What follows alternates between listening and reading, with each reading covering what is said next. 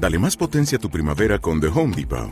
Obtén una potencia similar a la de la gasolina para podar, recortar y soplar con el sistema OnePlus de 18 voltios de Ryobi desde solo 89 dólares. Potencia para podar un tercio de un acre con una carga.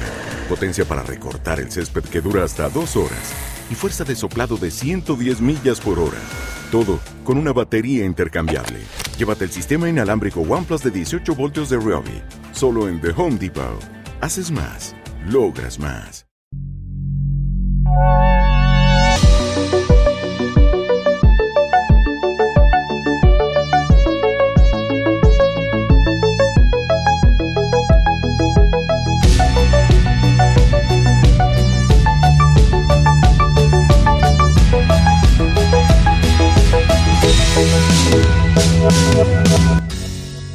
Bienvenidos a otro nuevo podcast de Traer.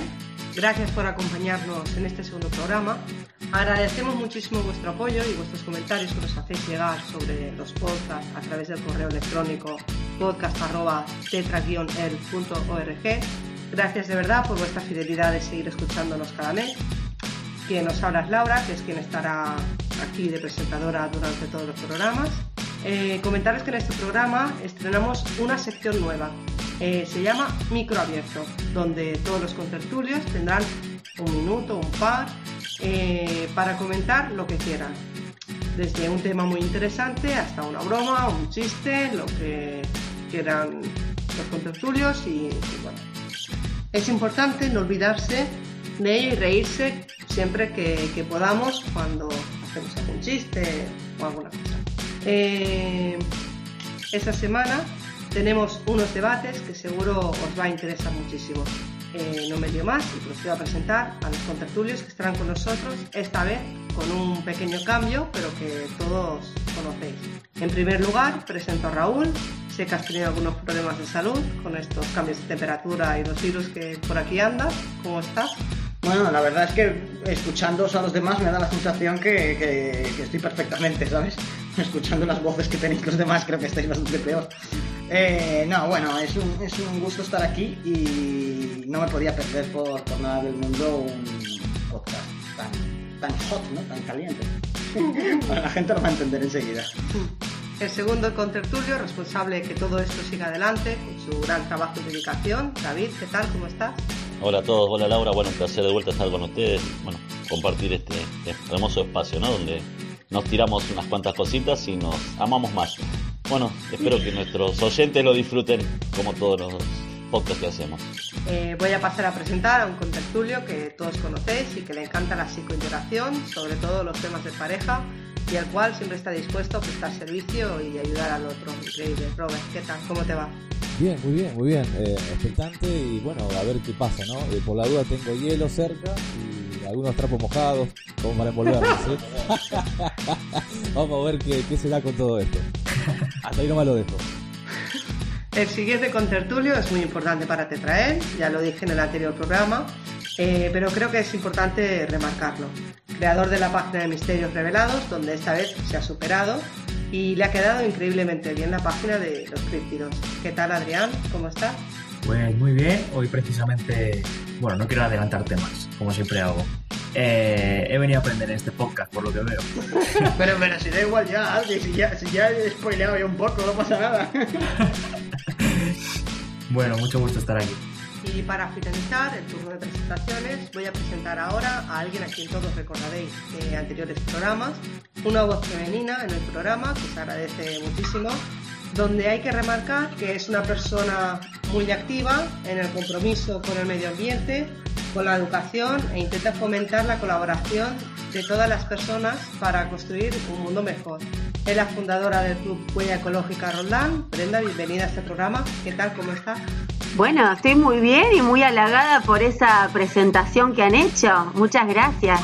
Eh, estoy contenta de estar con ustedes, de verlos otra vez, eh, para que los oyentes sepan, cada vez que hacemos un podcast, gracias a la tecnología nos podemos encontrar, vernos las caras, eh, pese a que vivimos tan lejos algunos de otros.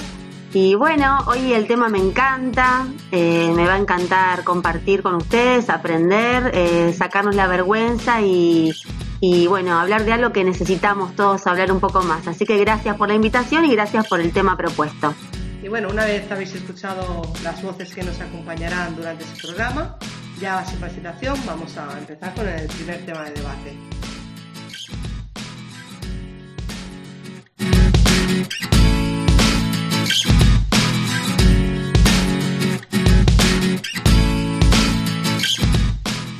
Empezamos este programa con el primer tema de debate estelar, eh, donde hemos hecho la resolución de unas misteriosas figuras que nos han ido acompañando o no toda nuestra existencia, los críptidos. Adrián, te doy paso para que nos puedas explicar más detalladamente el tema, ya que fuiste tú el responsable de la página. Bueno, sí, eh, la palabra críptido viene de criptozoología. La, la criptozoología es una especie de ciencia, bueno, es una pseudociencia sería, que trata, busca, investiga sobre animales que aparecen del folclore, de la mitología o de supuestos avistamientos o animales que en teoría no existen o que se cree que existen y no existen. ¿no? Pues sería todo parte de eso. Y esos son los llamados críptidos, esos animales. Sí, bien, hicimos una sesión porque creímos importante, ¿no, Adri? Eh, al fin y al cabo, sabes que casi todos los, temas que, que solemos tratar aunque a veces los, los pedimos eh, a la gente del grupo que, que, nos diga a ver qué prefiere, pero generalmente terminamos eligiendo tú y yo lo que, lo que nos apetece y lo que nos da la gana, ¿no?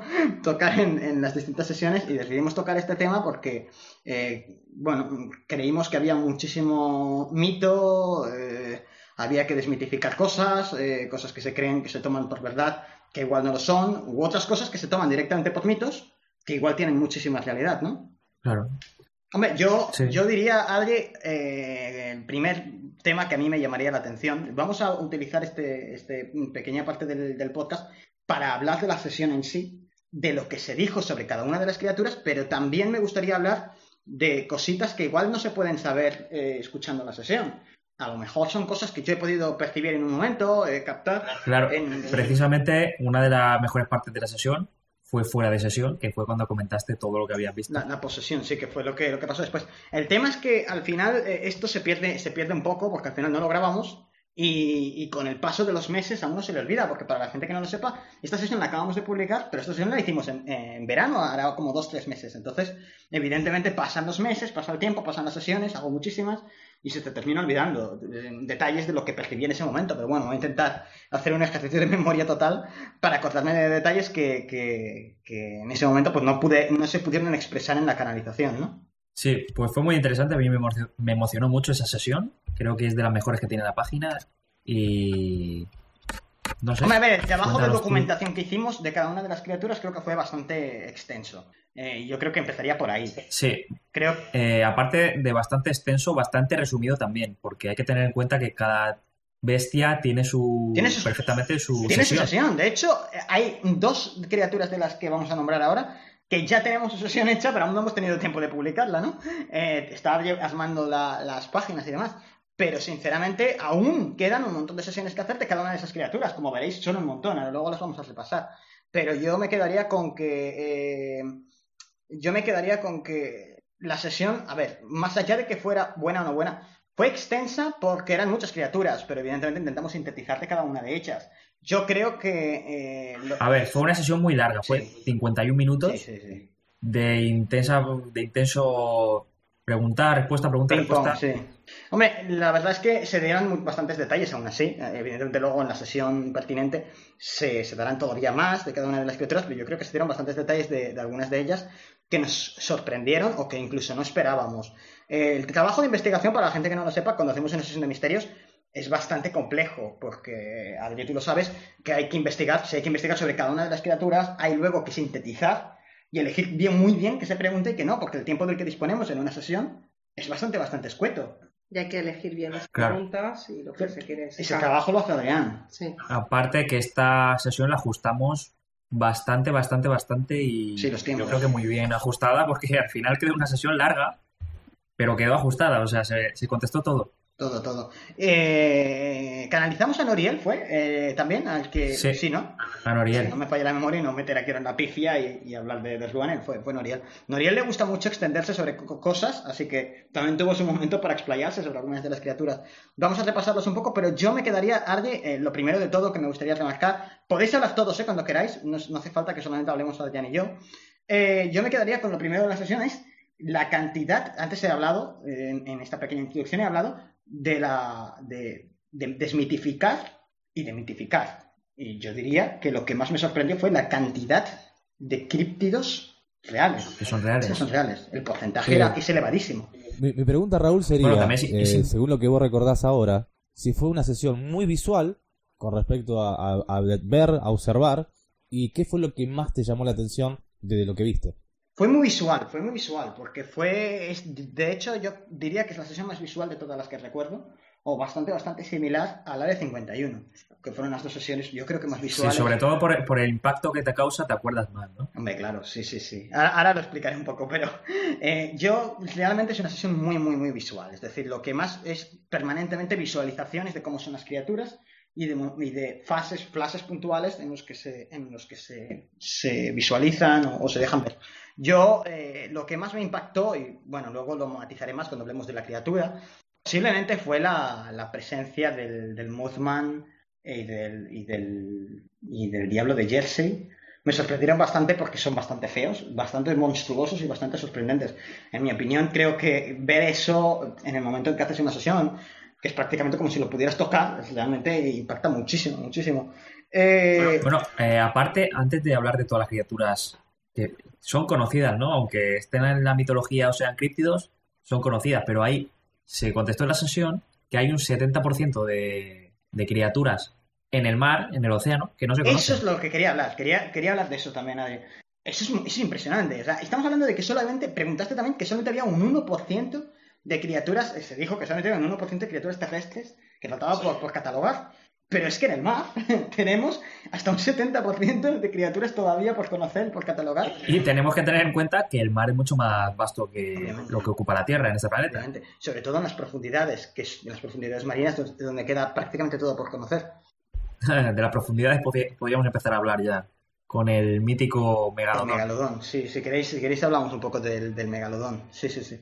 A, mí me sorprendió también, me sorprendió porque yo, bueno, yo en mi opinión, yo pensaba que no, que no, que era un mito, en mi opinión. Y es otra de las tantas criaturas, insisto, antes he dicho el dato, pero no lo he dado, no lo he precisado.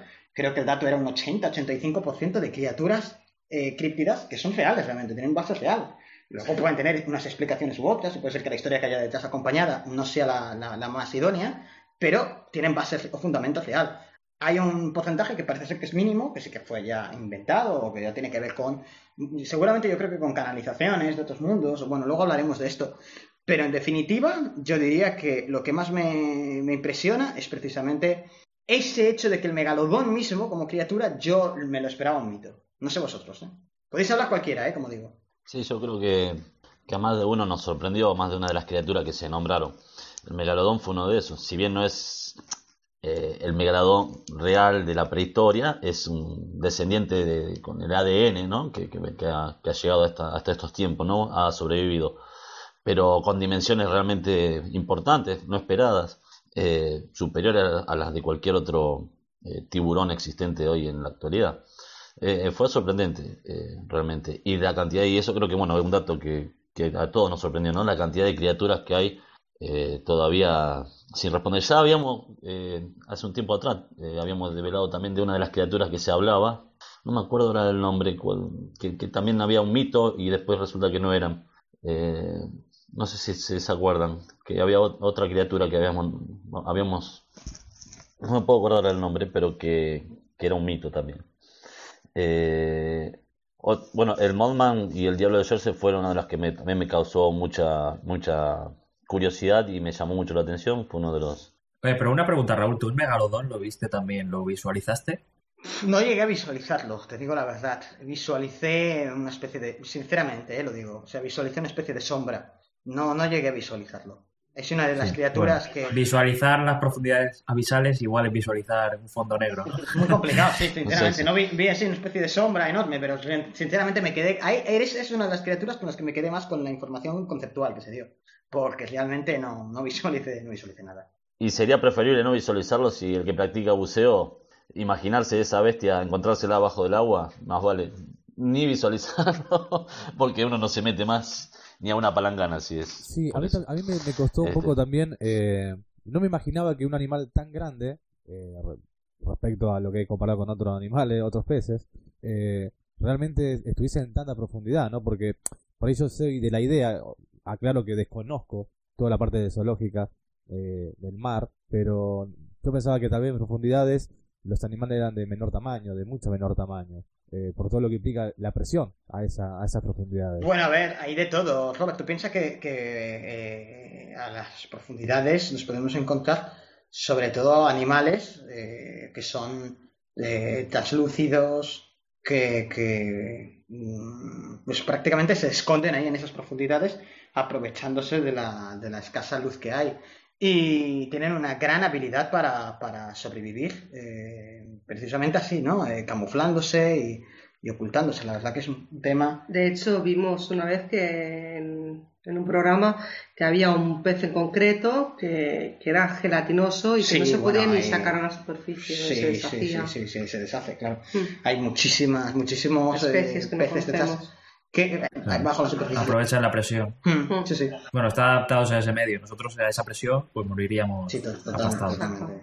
A mí la sesión me, me dejó una sensación, eh, primero que no la podía dejar de escuchar, porque era como estar viendo una película fantástica, alucinante. Eh, y eso que fue larga, pero la- no, no lo podía dejar de escuchar. Todo me parecía increíble.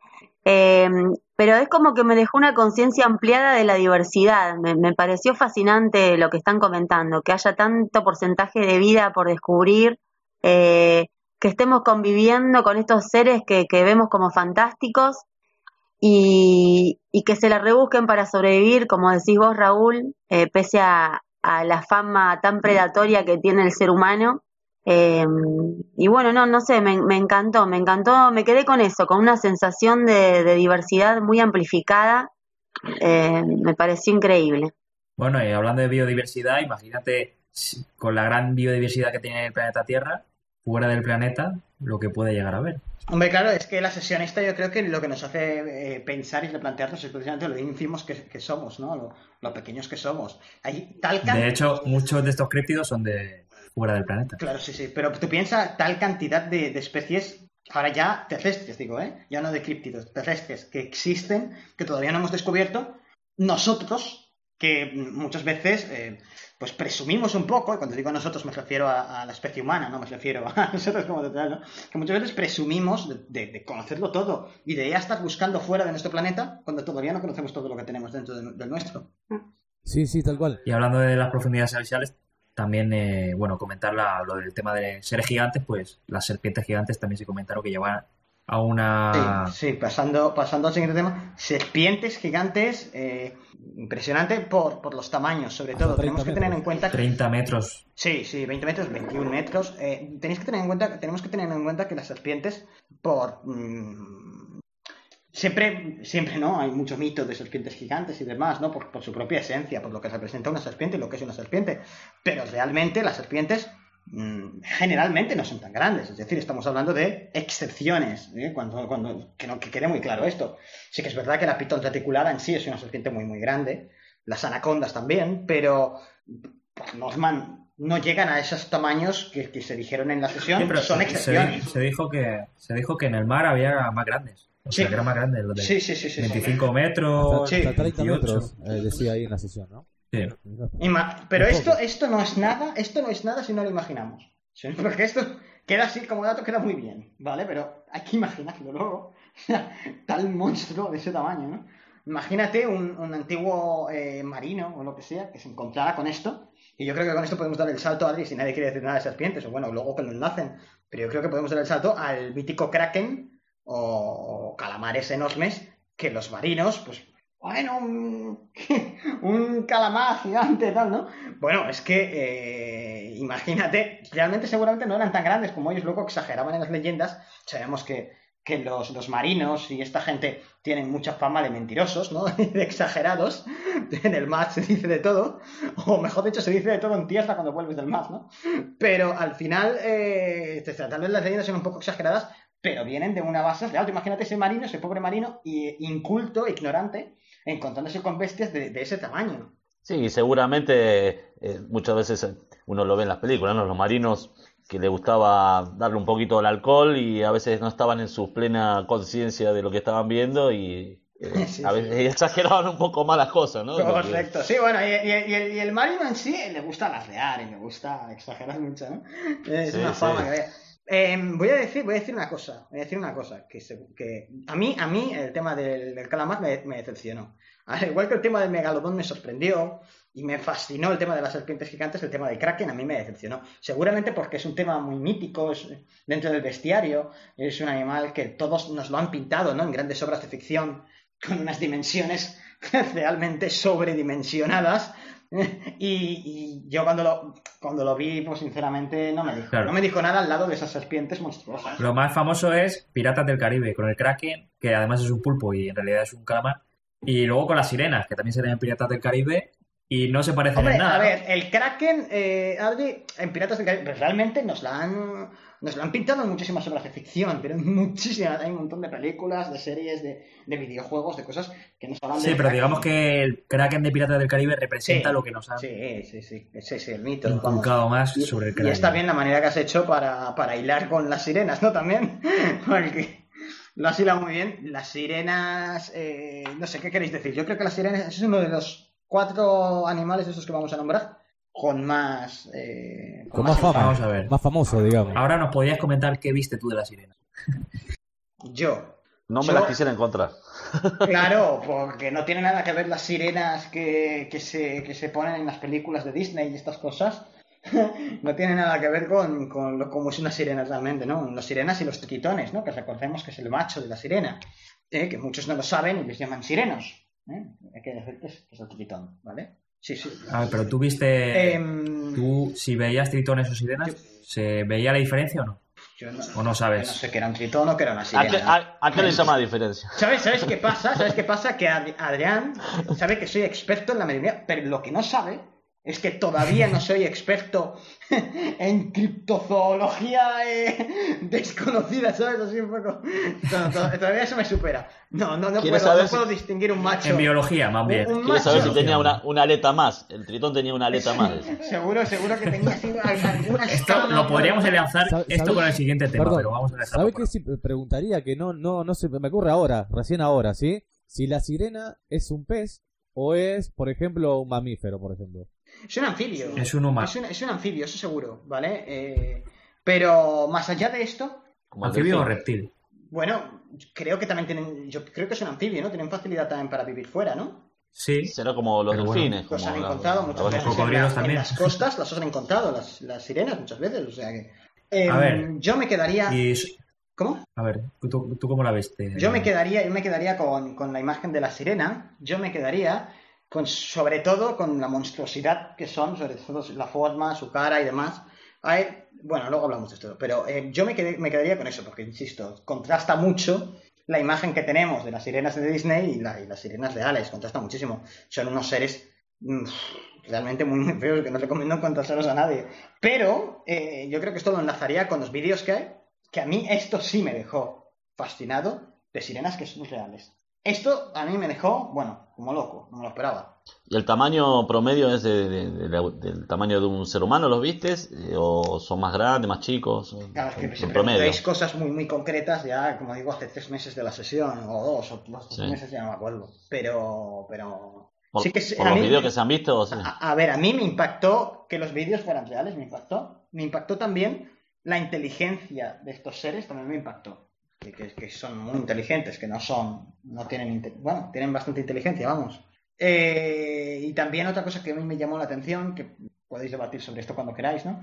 También es el tema de, de que, bueno, cómo llegaron. No llegaremos una sesión a fondo sobre las sirenas, pero cómo llegaron y tal, el tema de que, de que su mundo eh, que se llama Sí, creo, que es mar en inglés, al fin y al cabo. Sí, sí, sí, curioso también, Como muchas de estas criptijo- críptidas llegaron desde fuera, Desde fuera. las trajeron. Las trajeron. Y encima se han convertido en mitos, porque puede haber perfectamente especies que las tengamos como normales y hayan llegado de fuera y no, no sean un mito. Mm. Pero fueron, fueron mm, medio extinguidas, ¿no? O sea, quedan, quedan muy pocas. ¿Cuántas, cuántas dijeron que quedan? Creo que cerca de mil, número. algo así decía. Alrededor de mil creo que fueron. Sí. Se las comieron los tiburones, ¿no? Y tal, y, y también las hemos ido, Los depredadores. las hemos ido cazando nosotros, ¿no? Me suena. Se dijo, no me suena. No recuerdo muy Claro, Sí, bien. sí, sí, que que- Ya bailan, ¿no? Con tanto- Pasa por ahí por el tema de supervivencia, Luego ¿no? se mezcla con el Sasquatch, que el Sasquatch sí que lo hemos ido cazando y el Lobisón también. Sí, Pero no sé. sí, sí. Bueno, eh, a mí me, me impactó mucho, eh, como digo, eso, eh, bueno, el tema de, de cómo se llamaba el mundo. Y, y otro dato, si no, a lo mejor se nos olvida, que fueron, eh, se, se han expandido, y hay varias escenas en varios planetas de nuestro sistema. Hay, hay varios. Sí, de nuestra galaxia, sí. De nuestra, de 60 nuestra galaxia era, ¿no? Hmm, Vale. Eh, 60 planetas. 60 planetas de Por lo cual quiere decir Ok. 60 planetas más Imagínate. con agua y comida. Sí, bueno, eso está, eso está, eso está clarísimo. Eh, ok, Eh, un dato, ¿no? Que también es bastante llamativo, o sea, que no están solamente aquí, para la gente que diga, oh, están solamente aquí, no, están en más sitios. Vale, no sé si queréis decir algo más de las sirenas, porque yo creo que este, este es uno de los temas que merecen una sesión aparte mm, muy detallada. Esa sesión llegará pronto. Muy pronto, muy pronto. Eh, bueno, hablando de mares y de lagos, podríamos empalmar con el tema del, del monstruo del lago Ness, si queréis. Eh, esta criatura sí que es, bueno, súper mítica. Y bueno, eh, la verdad que aquí poco que nos supiéramos ya y poco que nos sorprenda, ¿no? Yo creo que a Brenda le gustó este. A mí me gustó porque tenemos acá en Argentina también eh, nuestro Nahuelito, que le decimos, que también hay un lago muy grande, el Nahuel Huapi, en la Patagonia, y bueno, hay, hay mucha, Sí, hay sí. fotos, hay cosas de, de esta criatura, y bueno, con lo que escuché en la sesión, no me extraña que, que el Nahuelito esté por ahí. Sí, parece que son eso, ¿no? Eh, hologramas, ¿eh? Hologramas de, de seres que tienen su base en esos lagos y para que no sean molestados proyectan holográficamente una imagen que atrae a los curiosos por un lado, pero atrae lo justo y necesario, ¿sabes? No se van a acercar muy, muy cerca, no va a ser que se los coman. Y al final esto genera que rechazo, ¿no? Y la leyenda, y bueno, y la leyenda con todo lo que genera eh, a nivel de ingresos y beneficios toda esta historia Turismo. turismo, un montón de turismo y, y bueno, que al final no existen, vamos, los plesiosaurios, ¿no, Adri? Quedamos, nos quedamos con eso. Ni ningún monstruo de laguito. Pero si os parece, damos el salto. No existen los plesiosaurios, pero ¿existen los mamuts o cómo está eso? Yo creo que fue sorprendente, ¿no? Esa parte. Esto es un salto muy grande, sí. Esto fue al final de Sí. sesión y se ve que no se quiere que se sepa porque hay algún tema por ahí. Existían en los, po- en los- Gubernamental, en los polos, vez. ¿no? Se dijo. Eso, Está en los eso polos, tanto en el norte como en el sur. Cosa que es curiosa eso también. Bien. Pero se dijeron si eran eh, eh, oriundos de aquí o si eran de otro planeta, eso no sé. Sí, sí, no, sí, los mamuts son de aquí. Sí, ¿no? Lo que es una especie evolucionada. Es una subespecie. No es el mamut como tal, Una sino que es una subespecie, ¿no? subespecie. Como pasaba con el megalodón, ¿no? Pero vamos, que es un- una especie de Y la filmación pelo. es real, la filmación esa que te pusiste. La filmación es real, la- es una filmación que se ha querido pasar como parte de un documental y hacerla como falsa, pero ya sabemos que ha sido a propósito. Y escucha, Se ha falseado. eso- ese vídeo lo has puesto en la, en la página. Sí, Muy, muy bien, muy bien. todo Sí, está. y, lo, y lo que, y lo que más sorprende fue cuando se le pregunta por qué se oculta ¿no? la existencia de los mamuts, ¿no? Y que Noriel nos tira que no, lo, no ocultan los mamuts, sino lo que se encuentra junto a los mamuts, ¿no? O en, o en el lugar donde están los mamuts. Eso, Eso, fue lo eso más fue, eso fue buenísimo, porque además lo pregunta así Adrián en plan, ¿y por qué quieren eso? ¿Sabes? Me parece, es que me pareció muy, muy, no sé, muy chistoso esto, ¿sabes? Dice, ¿y pero qué ocultan los, los mamuts? Y dice Noriel, no, no, si lo que ocultan no son los mamuts, es lo que hay cerca de los mamuts. Y a saber, ahí te puedes hacer una idea, a saber qué hay ahí, porque, porque hay que hacer sesión, sesión a fondo y a ver que hasta qué punto nos pueden decir Sí, también. exacto. Sí, bueno, se dijo que tenía que ver con el tema de Richard Bert. Sí, sí, sí, sí. Que los pudo visualizar. Em, ¿Qué más? ¿Qué más? ¿Qué más? ¿Qué más? Sobre, sobre el Museman va- voy, a, voy, a, voy, a decir, voy a decir algo. Porque hay que decirlo, yo creo que si no lo digo exploto, ¿no? Espera, ¿quiere- ¿quieres dejarlo para el final? Vale, vale, vale, vale. Dejamos para el final. Pues sobre el chupacabras. El chupacabras, ¿qué hablar del chupacabras? El chupacabras, ¿qué decimos del chupacabras? Chupacabras, ¿qué, qué viste tú? A ver, ¿Viste vamos a ver. chupacabras cabra es una, es una gran leyenda. Es una gran leyenda donde se ha escrito de todo y se ha enseñado de todo sobre esto. Pero al final creo que hay que decir lo que realmente es. Mm, Muchas de las cosas que se han especulado no son y son unos seres que, que vienen a hacer investigaciones y, y bueno, bastante... ¿Tú viste alguna operación? ¿Viste alguna cirugía? No, sinceramente no, no lo vi. Lo que vi es eh, cómo eran los seres. ¿Cómo dejaban? No, vi, vi cómo eran los seres estos y cómo lo preservaban, cómo incluso descontaminaban los restos y demás. De esos. ¿Y ¿Cómo eran los seres? Sí lo vi. ¿Cómo eran los seres? ¿Sabes qué pasa? Que. Que no te acuerdas. Sí, sí, sí, ese es el tema. Que como hace dos tres meses no me quiero arriesgar a decir una barbaridad porque he visto tantos seres desde entonces extraterrestres parecidos a estos, sí que eran seres pues de tipo humanoide y a partir de ahí pues es- claro, puedo cometer un error porque como hago tantas sesiones puede ser que diga alguna barbaridad y, que diga eran grises. Claro, es que veo tantos grises de tantas sesiones ya que ya puede ser que se me vaya el tema. Así que por si acaso... por Yo creo que, Raúl, una yo creo que sería conveniente tratar, si están de acuerdo, ¿no? Si la mayoría están de acuerdo, y principalmente lo que son los actores principales, de hacer eh, un audio post sesión, ¿sí? Cuando ocurren sesiones de misterio o de la que sea, porque a veces la gente también se pierde lo que ocurre después, ¿no? Cuando se apaga el micro. Sí. Y es interesante, mucho, Claro. queda mucha información a veces dando. Aparte, quiero comentarte, Robert, que esa, se- esa posesión fue la mejor posesión que hemos hecho de Sí, toda está claro. de todo te trae. Claro. vamos. Quien se lo perdió que Fue fuera- increíble, yo me quedé Quien se lo perdió, que fue la mayoría, pues se perdieron lo mejor. Está bien, está claro que hay que grabarlo. Hemos, también aprendemos de los errores. Está claro que seguramente uno de los errores fue no, no grabar eso. Lo, Sí, porque de ahí se saca Sí, mucho. eso ya lo tenemos pensado para la lo próxima. haremos, lo haremos a la próxima, seguro. Yo, vamos, no tengo nada que ocultar. O sea, lo que hacemos es muy transparente. Se puede grabar, no hay ningún tipo de problema, vamos. Eh, el chupacabras, pa- yo con lo que me quedo es con, con la ética de esos seres. No sé qué queréis comentar de esto, pero son seres éticos, ¿eh? Ah, vale, no queréis. Sí, que a pesar, a pesar de que de que estén matando ganado, pues, Bueno, pero lo, hacen, por un lo hacen porque han sopesado y han creído que es lo mejor para que su especie sobreviva. Necesitan salvar a su especie y Mm. al final Claro, aparte no significa que... no morir. O sea, probablemente dentro de su ética, más allá que es un acto activo, está matando una vida, ¿no? Está sacando una vida, mejor dicho. Está sacando una vida. Eh, tal vez la forma en que lo hacen es una forma bastante ética, y, ¿no? y más allá de sacar una vida, también estás matando ganado de una persona que se dedica a vivir de ello. Hombre, es, hombre, Sí. es un tema ético complicado. Sí, sí, pero tal vez el, bien es mayor que lo que puede generar como mal, ¿no? Eh, el bien para ellos en este caso, ¿no? Eso sopesaron ellos, ¿no? Eso creyeron. Desde luego, que lo que nos dejó claro Norier en sesión es que no iban con mala intención de ninguna manera. Eso creo que es, indispensable.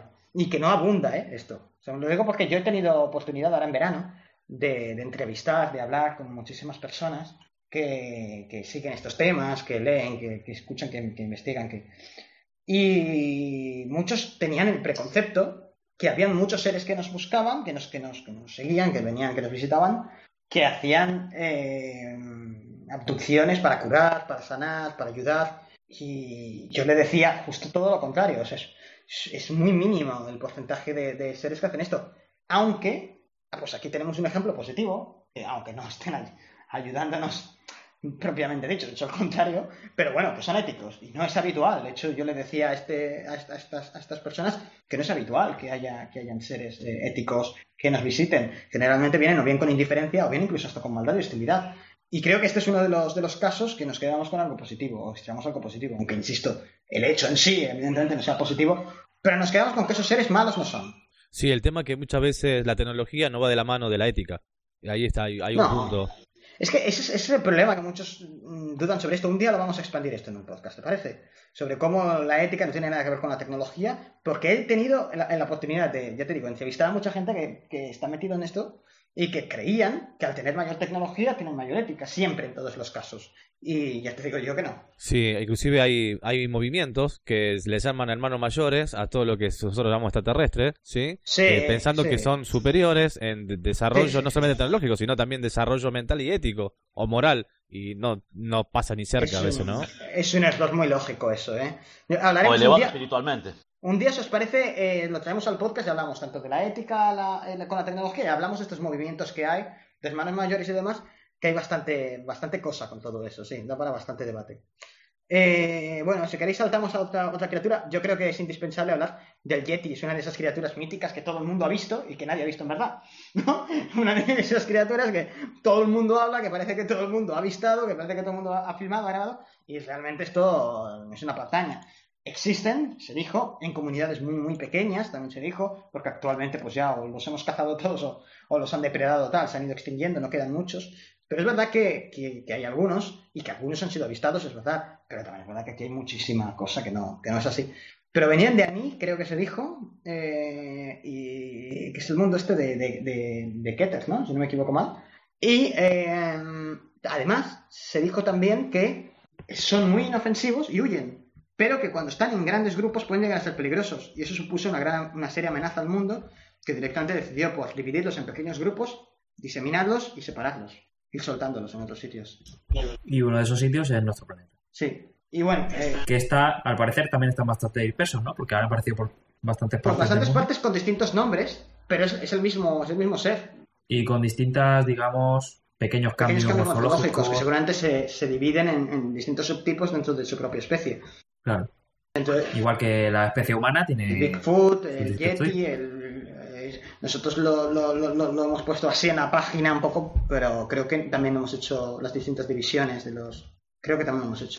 Claro, y el dato, dato interesante de que estos yetis o, fueron depositados acá en nuestro planeta en una época donde prácticamente el Homo sapiens Claro. no estaba o prácticamente había muy poco, muy poca población. Y no se esperaban que evolucionáramos tan deprisa, un tema. ¿eh? que- claro, y por eso este, el Homo sapiens fue evolucionando más, porque ahí hay otro dato que por ahí se, se escapa en la, en la sesión que, que tiró Noriel, ¿no? De, de algo de una aceleración, ¿no? De- si no, no, mal no recuerdo. Eso es de- buenísimo, eso. Eso que comentas, David, creo que da para debatirlos rápidamente aquí, ahora rápido. Sí.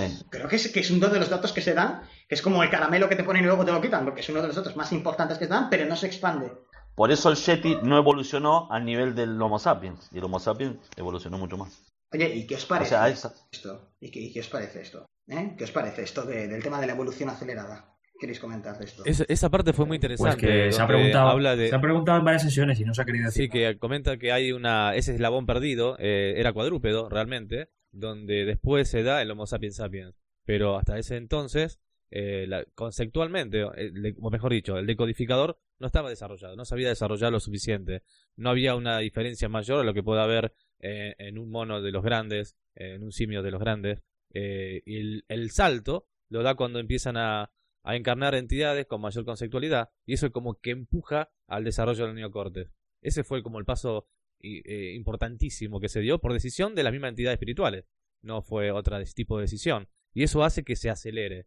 Inclusive yo creo que también tiene que ver con eh, otras cosas que ya estuvimos hablando hace un tiempo, que con ciertas particularidades que tiene el Homo sapiens, sapiens de aquí, ¿no? Con esa versatilidad, eh, uy, versa- perdón, se me fue la palabra con esa capacidad, exactamente, gracias. Con esa capacidad de poder desarrollar áreas tan disímiles como la medicina, eh, el acto de la guerra, eh, las artes marciales, el arte, eh, la bueno, de- en definitiva todo lo que nosotros conocemos y que lo vemos como normal, cuando sabemos por canalizaciones que no es lo normal. O sea, lo normal en otros mundos, donde hay un concepto desarrollado, es que realmente son eh, filósofos, o son artistas, o son, de esos artistas puede ser o pintores, o músicos, pero no todo a la vez, ¿no?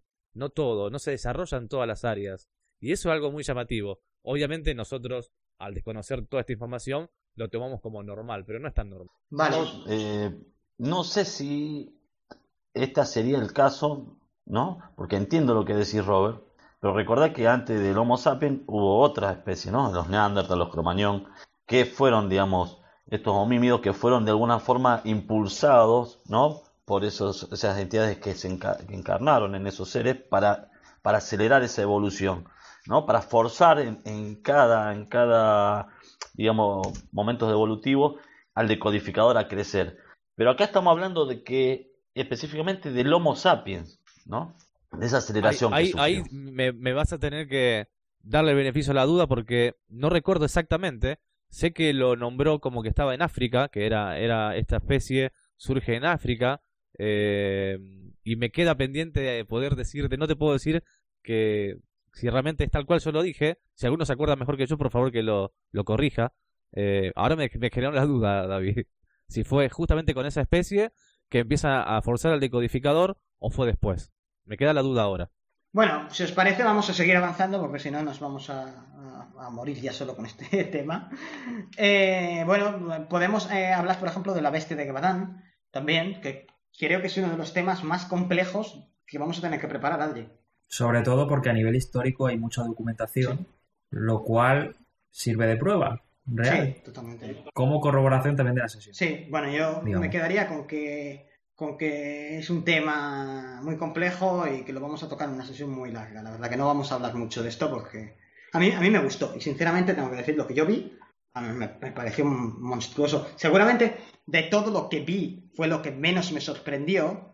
Hombre, a ver, el Yeti tampoco era muy sorprendente y las sirenas ya las había visto mucho, pero seguramente la bestia de Gabadán pues no la había visto nunca, pero también, pero seguramente no me sorprendió tanto porque es lo más similar a un lobo, a un lobo nuestro mucho más grande. O sea, tampoco es que tampoco es que sea tan, tan raro como, como el Mothman que hemos nombrado antes y que ahora después A ver, por ejemplo, fondo. la- ¿cómo de grande era la bestia de Jehová? Por ejemplo, como un león, No, no, no, mucho más grande. Sí, sí, sí, sí. do- tres veces un león, dos veces. Sí, podría ser perfectamente tres veces un león o puede que incluso más. Era enorme, ¿eh? era enorme. Era muy grande, muy grande. A mí me, me, me, mm, me- recuerda, no, no, no me tengo un nombre ahora, de alguna, alguna otra criatura eh, mitológica, que ahora mismo no, me viene el nombre a la cabeza. La, he visto, eh, muy, muy parecido en cuanto a tamaño, pero ahora, no, no me viene a la cabeza. Pero bueno, ya lo, si me viene a la cabeza en algún momento ya lo diré y lo, apuntamos por algún sitio. Eh, ya hablaremos más a fondo de esto cuando hagamos la sesión, porque creo que va a dar para muchísimo este tema. A mí me, impactó, me impactó mucho el, el- lo, muy gráfico que pude ver todo en la sesión a nivel contextual en la época. Es decir, igual no me impresionó tanto la criatura en sí, pero sí me impresionó el mucho detalle que había en la época, todo lo que, lo que pude visualizar. Insisto, hay muchísimo tema. ¿eh? Así que si que os parece, pues podemos hablar de estas criaturas también. Hay unas cuantas. Eh, Preguntamos sobre vampiros, dragones, basiliscos, grifos, en fin. Criaturas mitológicas que todas estas no existieron. O sea, esto sí que no existió. Quien tenga la idea de que alguna vez pudo haber visto un dragón, no. O sea, es algo que aparece directamente en distintas sesiones. Ya sabemos que, la mediunidad eh, pues es, es parte de los escritores, es parte de los guionistas, es parte de, de toda esta gente que plasma directamente cosas de otros mundos donde han podido vivir, han tenido vivencias, experiencias. Entonces muchos, muchos de estas criaturas pueden provenir, por ejemplo, de Umbro, que es el cuarto planeta de la estrella Aldebarán, que es muy, muy mitológico, muy mítico, muy, muy, muy, muy mágico, diríamos nosotros, que existen todas estas bestias y seguramente ahí en, crecen en el imaginario colectivo a raíz de que algún medium pues, lo pueda escribir o plasmar. Bueno, no sé si queréis decir algo de aquí. Nos, nos quedamos un poco chafados, ¿no? Que no existan, que no hubieran existido aquí ni dragones, ni vampiros, ni todo esto, ¿no? ¿O qué? No, no, el, el tema es que creo que, Claro, pero a mí me que me la mayoría, perdón, Adri, lo que iba a decir, que sí, la mayoría de las criaturas, fíjense que generalmente está implicado algún tema extraterrestre, ¿no?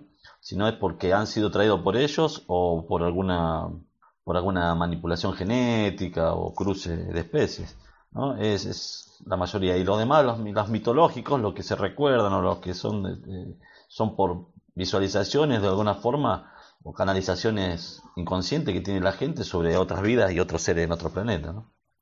A mí me resulta extraño ver como nosotros tenemos muy integrados en, nuestro, en nuestra cultura el tema de los dragones, por ejemplo, el tema de los vampiros. Y es un tema que ha salido realmente de la de- mediunidad, o tal vez es un tema que ha salido de culturas traídas de otro mundo, que también puede ser, no lo sé. En principio salía de la mediunidad. Sí, eh, eso también, los dragones, eso me llama mucho la atención, siempre, lo, siempre me llamaron la atención.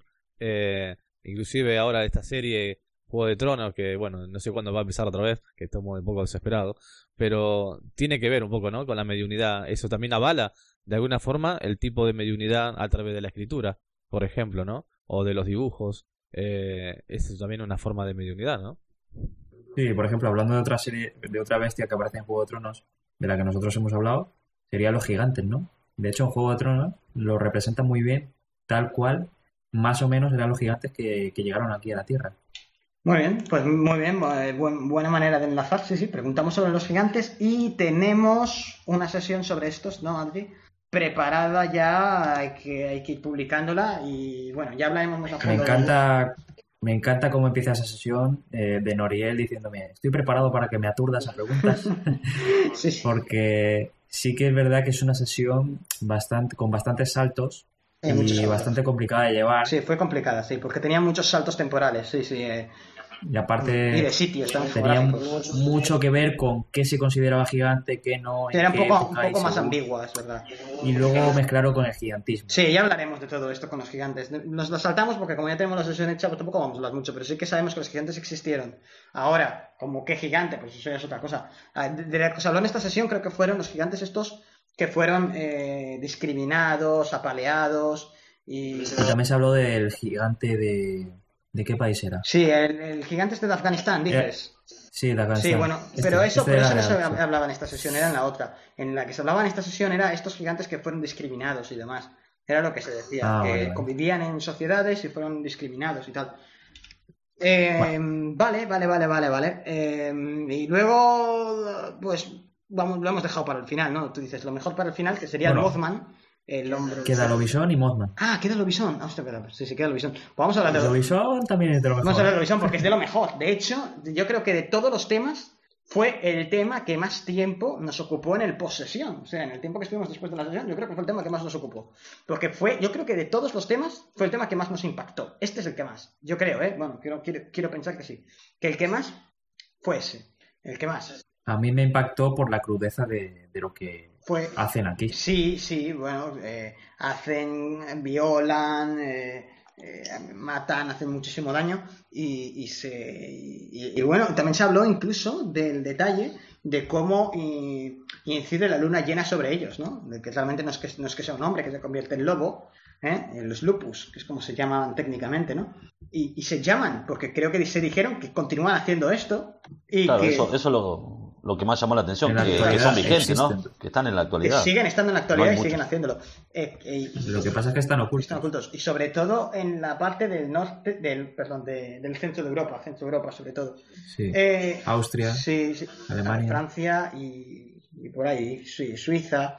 A mí, a mí particularmente, a mí, lo que más me, me llamó, me llamó la atención es, pues sinceramente, es bastante gráfico, ¿no? Ver como una chica iba por el bosque eh, de noche y de repente se abalanza un, un monstruo de estos y se pone ahí a violarla hasta que la mata, la despedaza, muy gráfico además, con mucha sangre. Es muy bestia, ¿eh? Lo que hacen, lo que hacen estos seres. Muy bestia, muy bestia, muy bestia. Y son, son muy rápidos.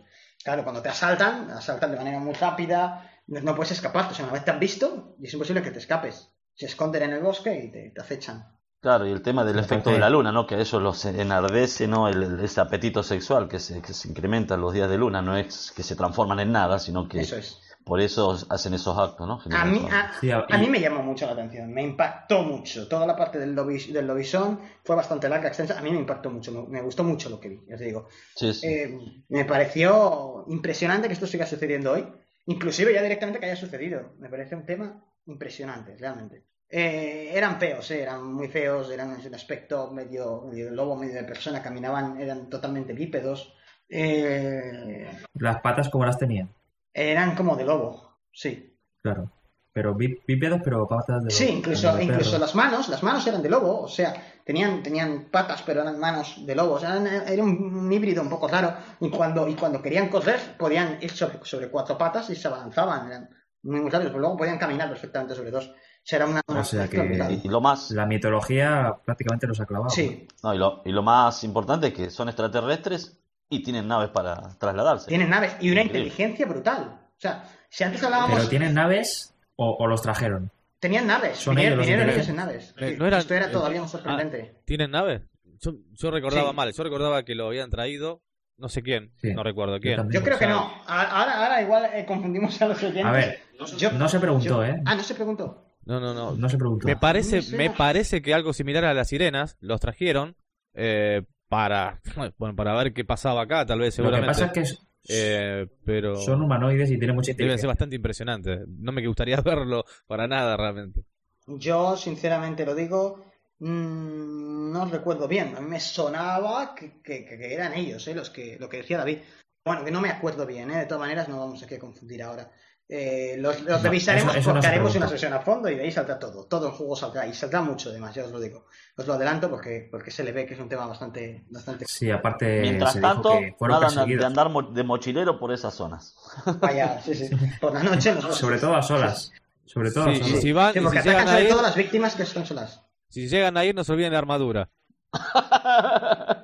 Sí, sí. Bueno, eh, a mí, a mí sinceramente, eh, me, me llamaron muchísimo la atención y, y es un tema peligroso. porque Realmente, si lo, si lo extrapolamos ahora, es un tema peligroso. Mucha gracia nos hace, pero en la Edad Media eran perseguidos. Sí, eran perseguidos, es verdad. Sí, sí, sí, sí. Y la inteligencia, insisto, la inteligencia que tienen es que si antes hablábamos de las sirenas, la inteligencia que tienen es que esto es todavía superior. O sea que, que sí, sí. Y bueno, ya que hablamos de lo que más me impactó de la sesión, que fue eso, el, el, el Lupus, y también diría el, el Mothman, ¿no? Lo, habíamos comentado antes. Tenemos una sesión también preparada, que ya hemos hecho sobre el Mothman, eh, el hombre polilla, que ya la publicaremos también y demás. Pero sobre el Mothman yo diría que lo que más me impresionó, fue su aspecto monstruoso. Y es que además hablaban de, seres alados, que no solamente, claro, si hablamos por el Mothman, tenemos que hablar del, del caso de, West Virginia en Estados Unidos, pero ha sido visualizados más eh, seres alados en más partes del, del globo, que serían, seguramente tendrían otros nombres. Por ejemplo, el mismo Diablo de Jersey, yo os recuerdo verlo, también es una criatura alada y tal, pero que no tiene nada que ver con el Mothman, es decir, ni proviene del mismo planeta, ni tiene el mismo aspecto, de hecho tenía un aspecto, a mí me impresionó. El Diablo de Jersey, es verdad que lo vi en, en apenas un par de, de- de segundos, así muy rápido, pero eh, lo que vi me impactó mucho, Fue- era, era muy feo, muy feo, era, era un monstruo bastante... Sí, aparte dijiste que lo viste en plena ciudad, plena ciudad. a través de Que sí, que sí, edificios. que por, por plena ciudad, edificios ahí por encima. Me impactó mucho, mucho, mucho, muchísimo. Me impactó el diablo de Jersey. Y la mujer alada del Vietnam, que también sabemos que también es real.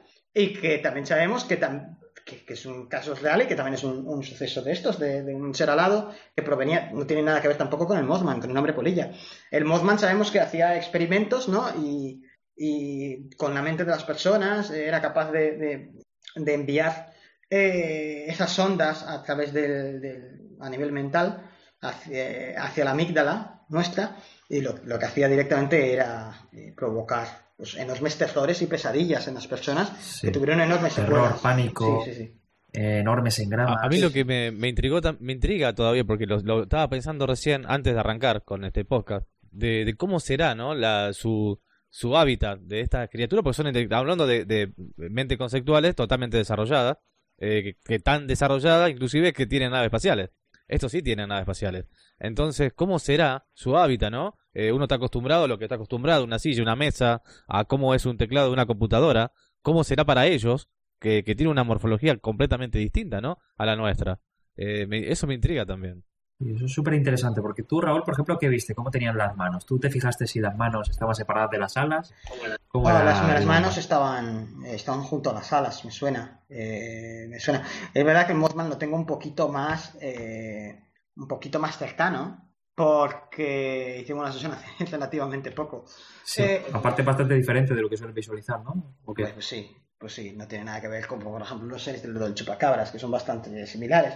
Aquí no, son una especie, yo diría que la forma que tenían era completamente de polilla, ¿eh? Una especie de polilla, así.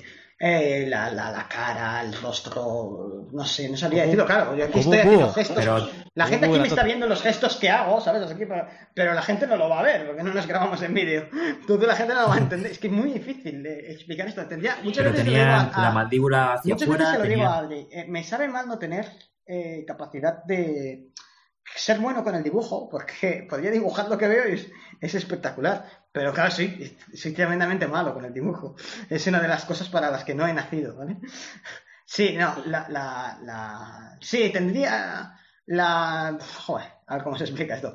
La mandíbula la tendría un poquito hacia afuera, pero no mucho, con unos colmillos bastante feos. Eh, Y la cabeza la tiene la cabeza... pegada al tronco, pe- pegada al tronco. pero la tiene fuera del tronco. O sea, no es el torso... No, es- no parece un torso en el que hay dos ojos, ¿no? Sino que hay una No, cabeza no parece un torso, parece un que se, se- se visualiza la cabeza por separado, eso está claro. Pero la cabeza está muy pegada al torso. No, no habría cuello, por decirlo así, pero se ve claramente lo que es la cabeza. Sí, no sé, es, es muy difícil de, insisto, de Y describir. tenía mucho pelo, ¿verdad? Sí, Tenía mucho pelo, pero era... ¿Eran delgados o eran no, gruesos? era- eran gruesos. Es que era muy grande, es que pensad que medía una barbaridad. Una barbaridad, Sí. eran gigantescos. No habían muchos, ¿eh? Creo que no eran muchos los que vinieron y creo que estuvieron durante 20... 30 o Sí, sí. creo que vinieron durante 25 años, o sea que tampoco estuvieron mucho tiempo. Sí.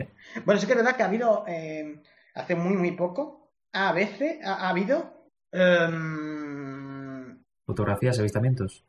eh, sí, eh, actuales, de otras criaturas aladas que no son el Mothman, pero Sí, porque se han avistado en el mismo sitio de West Virginia, Claro.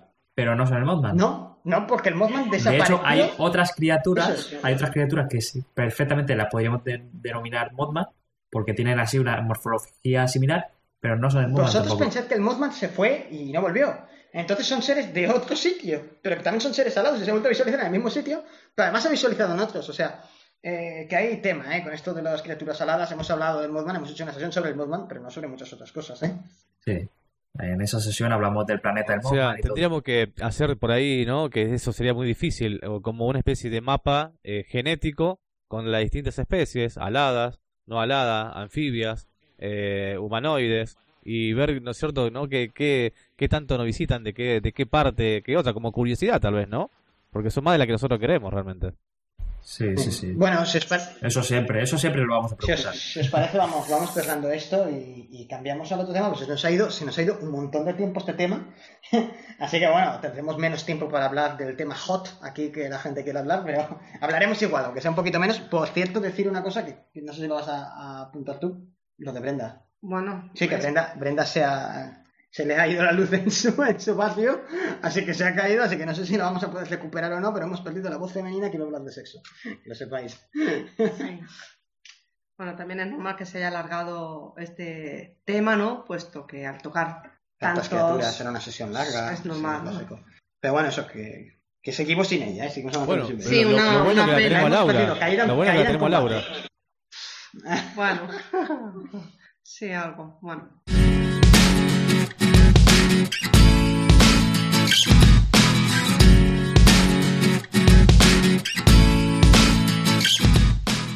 Eh, bueno, pues entonces ya lo ha dicho Raúl, que vamos a cambiar de tema eh, y que bueno, que ese tema, que trata de un tema serio, ¿no? Porque hay que tener en cuenta de por qué hablar de sexo se ve como un tabú.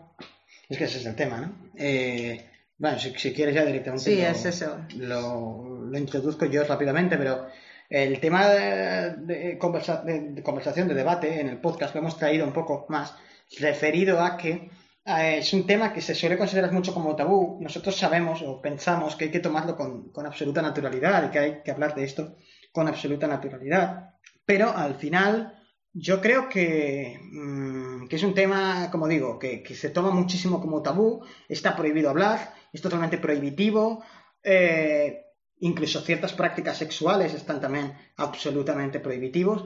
Yo diría ahora mismo que estaría bien eh, repasar por qué, primero de todo, por qué es un tema tabú, por qué creéis que se considera un tema tabú, y a partir de ahí a explicar ciertas prácticas que pueden ser mm, más menos tabúes, por qué, cómo, cómo debería ser o cómo Bueno. pensamos que debería ser. Bueno, que hable quien quiera. Yo creo que, yo creo que es por dos cosas principales. Primero, por la cantidad de roles del ego y de temas de celos y a lo largo de la historia ya sabéis que hay cosas así que han provocado incluso guerras. Y luego, segundo, por prote- la protección a los niños, ¿no? Hoy en día se sobreprotege mucho a los niños y sobre todo en el tema del sexo, yo creo que se hay bastante sobreprotección por el tema de no permitirles. Y que experimenten los niños, claro, es un tema complicado porque no sé qué pensáis de eso. Yo creo que de todos los temas es el tema que menos claro tenemos todos, me parece. Eh, y me incluyo, por supuesto. Creo que en la religión ha influido muchísimo con esa idea del pecado. Eh, creo que eso ha limitado muchísimo a que sea un tema más abierto. Eh, segundo, que también es difícil hablar públicamente o abiertamente cuando es, es un acto privado, ¿no? Generalmente de acto de índole privada. Eh, y la otra también son los prejuicios con respecto a las distintas orientaciones sexuales, eh, que son parte de la diversidad también, ¿no? Que no está ni bien ni mal, simplemente puede ser una elección o puede ser también una causa por engramas, que eso también eh, es una de las cosas que empujan, ¿no? Sí, yo creo que también parte de la cultura, ¿no? Que se va, los preconceptos que se van implantando en las diferentes sociedades van creando esos tabúes, ¿no? Eh, pr- prácticamente, bueno, las religiones han tenido mucho que ver, ¿no? Pero se van transmitiendo ese tipo de tabúes que, que hacen creer eh, que, que está mal, que es una, que es que con el tema de la culpa, del pecado, de que eso no se hace. ¿Por qué no se hace? Si no, uno no está haciendo nada malo. O sea, ¿realmente está mal? Es lo que nos planteamos, ¿no? Acá hoy en este debate. Eh, dos, dos segundos, David, te hago un pequeño inciso y continúas. Precisamente a colación de eso que estás diciendo. Vamos, si queréis hablamos un poco de esto. De por qué, eh, por qué, en teoría, está mal. Es decir, el tema del sexo solamente para procrear. Esto es algo que, que, que la Iglesia tiene muy arraigado. Es un tema que deberíamos de, de hablar, si, si os parece. Bueno, si queréis, el tema de solo sexo para procrear o no. ¿Qué creéis? Yo, yo creo que la mujer siempre se le ha tratado de quitar el poder y los hombres sabemos que la mujer tiene mucho poder sobre nosotros, ¿no? Porque es capaz de manipularnos porque nosotros somos más impulsivos a la hora del sexo. Y esa manipulación, pues a lo largo de la historia los hombres con su afán de poder siempre han querido cortarla de alguna manera y, y yo creo que hay mucho engrama social arraigado y que ha ido trascendiendo a través de las generaciones con estos temas. Lo estoy diciendo de forma muy general, pero Sí, o sea, está bien. Yo, Yo creo que yo creo la energía sexual es una energía muy potente, que la tenemos absolutamente todos, todos los seres sexuales, obviamente, eh, y es inevitable. Eh, Entonces, tratar de limitarla por una idea simplemente, porque a alguien se le, le ocurrió que debería ser de una forma, por el motivo que sea, eh, eso trae muchos problemas después, ¿no? Eh, de alguna forma, expresar eh, la parte sexual es importantísima, me parece, para cada uno de nosotros, eh, hombre o mujeres. El tema del poder de la mujer está en la un poco en la reactividad que tiene también el hombre, ¿no? El no saber controlar sus impulsos. Eh, si esa reactividad se controla, el poder no existe directamente, ¿no? Eh, pasa por una elección o no elección. Pero justamente ese poder tiene que ver con esa parte, con la parte de la mente reactiva, ¿no? Que tan mal nos tiene. Justamente la mente reactiva la que más está desarrollada en nosotros, ¿no? Es algo que muchas veces también comentó Raúl eh, en otros temas. Eh, yo creo que una de las cosas que nos falta es información. Información y trabajar a través del respeto. Cuando una persona entiende el valor del respeto hacia uno mismo y hacia el otro, eh, no puede no puede llegar a desacuerdos con respecto a este tema, eh, ni a obligaciones, eh, ni nada de eso, sino simplemente es expresarse, ¿no? Expresarse a través de una algo que es totalmente natural y que debería ser algo mucho más cuidado eh, con información, ¿sí? Eso es lo que creo. Pero a ver, seamos más claros. O sea, aquí estamos todos de acuerdo en que el sexo está bien que se haga, aunque no sea con el afán de procrear. ¿Eso es así? Sí, sí, Todos. tal cual, tal cual, de forma recreativa inclusive, claro. Eso es lo que yo creo, ¿Por? ¿no? ¿Por qué? ¿Por qué no? ¿por qué no? Está, Bueno, claro. el sexo Genial, está, ¿no? pero los oyentes no quieren escuchar eso. Quieren escuchar un poco de versiones y de... Yo creo, yo creo que la, la expresión de que solamente es para reproducir es, es limitante, es muy limitante. Porque el sexo no solamente es el, coito, el, sexo empieza con una mirada, con un abrazo, eh, con palabras inclusive, ¿no? Eh, amorosas, eh, no tiene que, no se limita solamente al acto sexual físico. Eh, creo que el sexo es mucho más que eso, ¿no? Eh, eh, basta con observar una pareja o, una pareja que pretende ser pareja de alguna forma que todavía no lo es, ya, ya hay sexo, ¿no? De, de por medio. Y no hace falta, creo que se ve a la vista. Eh, es una cuestión más energética. Y no le veo nada, no estoy en contra en lo absoluto de que se practique, por más que no sea por, por procrear, ¿no? Eso es una de las facetas, obviamente, importante, pero no es la única. No creo que sea la única. Aparte está ahí, si está por algo es, ¿no? ¿Por qué no usarlo? A ver, claro. Es como si te dicen, bueno, si tienes piernas para caminar, ¿por qué quieres correr? ¿Por qué quieres jugar a correr? Pues porque puedo, ¿no? Puedo, lo disfruto, me divierto Pero, no hay nada de pero aquí ello. estaremos de acuerdo en que toda la parte espiritual y toda la parte esta de, de religiones, historias, la culpa y demás, aparece también porque no se tiene un buen concepto del disfrute en general, vamos. Claro, estamos es para sacrificarnos, no estamos para disfrutar. Exacta, dijiste la palabra exacta, sacrificarse, ¿no? Como el celibato. ¿Quién dijo? ¿De qué parte? Si tenemos que sentar a Dios en una silla, hipotéticamente, ¿no? Eh, yo no creo que esté a, por- a favor de un celibato o de la abstinencia obligada de alguna forma. Eh, no lo creo, porque si nos da libre albedrío, es para poder usarlo, ¿no? Eh, pero cuidado, siempre hablando desde el respeto, ¿no? El respeto a nosotros mismos y el respeto hacia la otra parte. Pero no veo ninguna ningún motivo por el cual hay que, haya que limitarse tanto, ¿no? Eh, no, no lo veo realmente. Creo que lo, lo único que trae son frustraciones. Y, y más allá, se puede, llevar a, a lugares mucho más delicados, ¿no? Eh, donde ya esa, esa, esa, eh, ese estado prohibido de, de expresar, esa parte prohibida, puede llevar a alteraciones, ¿no? Con respecto a cómo manejarse con la sociedad o, con, o en privado o, o con otras personas, ¿no? A una versión. Es que tendríamos que desmitificar un poco eso ya para todo el mundo. Al final, eh, la parte ociosa o recreativa no está para nada reñida con, con la parte espiritual. O sea, de ninguna manera. Una persona puede eh, prestar servicio y a la vez divertirse, ¿por qué no? Claro, tal cual, tal cual. No veo por Y qué. el sexo, por qué un- y el sexo, ¿por qué no puedes Claro. tomarlo como un divertimento también? O sea, es que, De hecho, el sexo se puede tomar como un servicio también a la otra persona. vale, si quieres hablamos de eso. Del tema de las energías, ¿quieres hablar?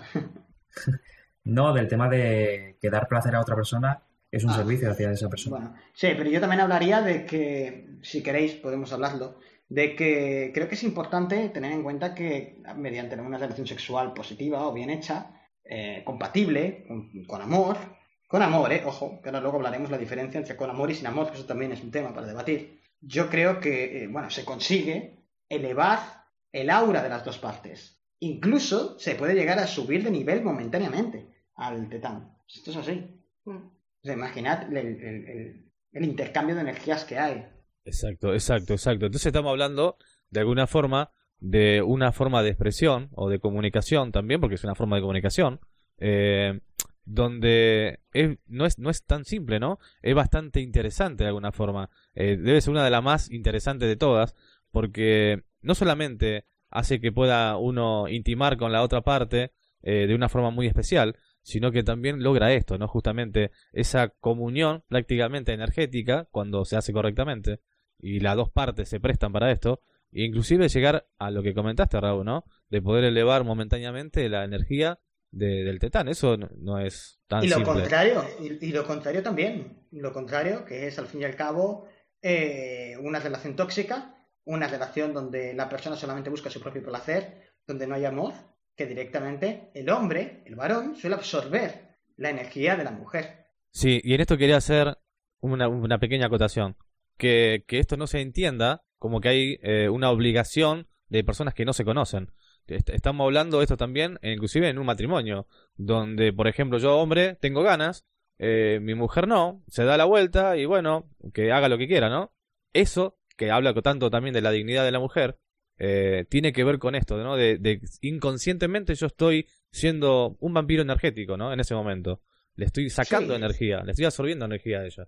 Pero tú sabes que eso no pasa mucho. O sea, quiero decir, en las relaciones muchas veces, generalmente la mujer, más que el hombre, generalmente, aunque también puede pasar al revés, pero generalmente es, es- es la mujer la que suele, suele terminar cediendo ante la presión sexual del varón para tener, para tener relaciones, aunque la mujer no quiera, esté cansada, no se encuentre bien. Suele ceder ante, ante él.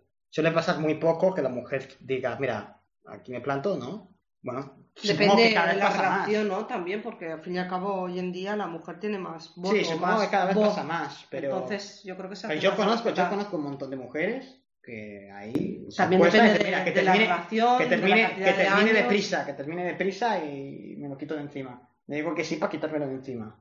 Eso no es positivo. Depende de la habla muy mal de la, compromiso. habla muy mal de la dignidad de la mujer que siente que bueno, como yo soy la pareja, tengo que complacerle. Como yo soy la mujer, pues tengo que complacerle, tengo que darle sexo, porque nos hemos casado o no, pero da igual. Pero es una de las partes que conlleva una relación de pareja y yo se lo debo. Le Pero debo el sexo. desde el hombre también. ¿Saben pasa con el hombre? Pero generalmente el hombre siempre quiere. o sea, a ver, no siempre, pero, pero mayor porcentaje de veces, ¿vale? La Sí, mujer sí, suele sí. poner más excusas que el hombre, ¿vale? Es así. Salvando excepciones, que las hay para todas, para ambas partes, eh, generalmente está más predispuesto, ¿no? La Eh, mujer es más analítica, entonces pues, muchas veces está más preocupada o más mentalmente o más estresada por la casa, por los niños, por el trabajo, por lo que sea. Y el hombre tiene ganas siempre. Ahí donde lo metes, el hombre va, ¿sabes?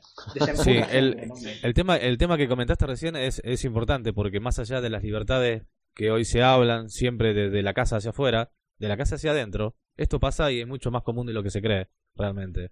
Eso quedará ya en cada mujer. Eh, Lo que ver pasa que no se dice. Lo que pasa que no se dice. Yo tengo la suerte de ser, de ser profesional, mm, de orientar a parejas y de que me lo hayan comentado varias mujeres.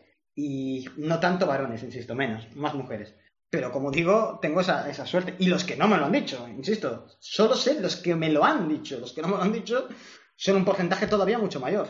Sí, sí, está. Ahora, ahora voy a hablar, si me permiten, algo más personal, ¿no? En, en lo personal, hablando, esto también, esto lo observo también desde lo personal. Eh, yo he estado con, con mujeres y he tenido parejas y inclusive, bueno, esto es más común de lo que se cree realmente. Y lo hago como un medio culpa porque también tengo responsabilidad sobre eso.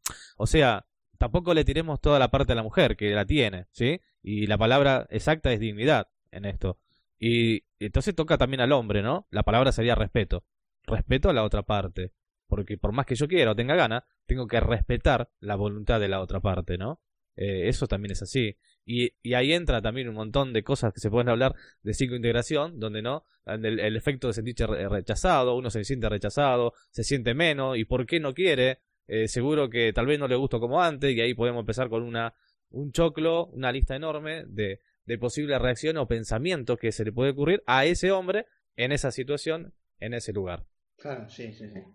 No, quieres decir nada. Hombre, yo sí que sí que quería decir una, una cosa también referido al tema del, del tema del placer, el tema de la tema que estamos hablando, ¿no? Del, del divertimento, de la recreación. Al final, cuando la mujer tiene un órgano que simplemente sirve para el placer, ¿no? Pues chico, ¿yo qué crees que te diga? Que sexo sea solamente algo para procrear, no, no tendría, no tendría mucho sentido, ¿no? Ah, igualmente creo que el órgano sexual más grande que hay es el, la, mente, ¿no? Porque creo que eso es lo que genera también muchos, eh, que generan, digamos, placer de determinadas eh, personas, le generan determinadas cosas placer, hay gente que hasta una ropa le genera placer o determinadas situaciones eh, que son fuera de lo normal, ¿no? Que generan fuera normal porque más allá de una pareja teniendo relaciones, ¿no?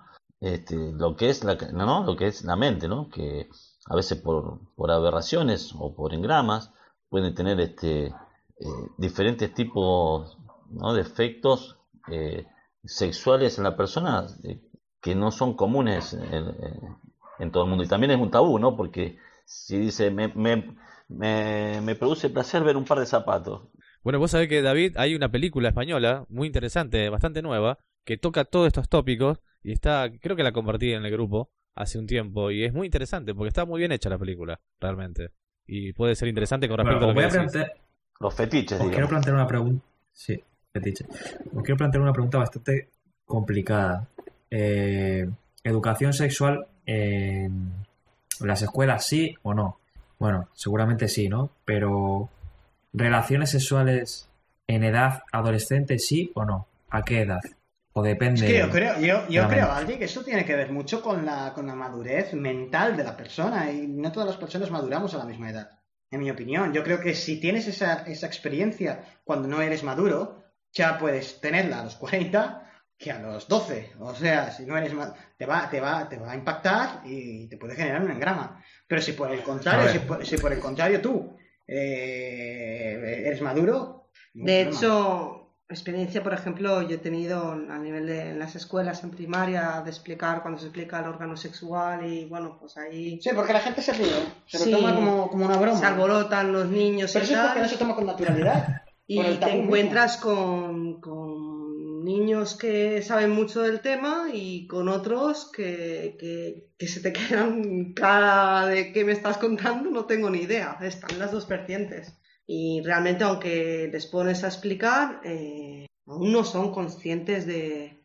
de todo lo que, le, implica, tanto a nivel de los órganos como a nivel de las relaciones y toda la responsabilidad que con ella conlleva. Ah, bueno, son maduros, quieres decir.